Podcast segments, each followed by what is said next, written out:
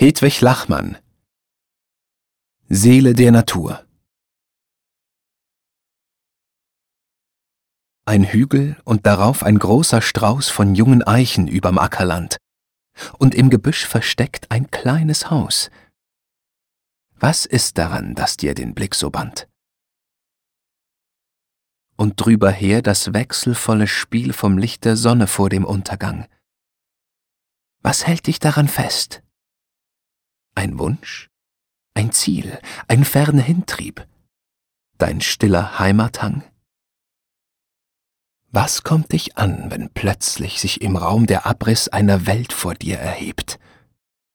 Was ist die Kraft des Bildes, das wie Traum und Ahnung sich mit deinem Sinn verwebt?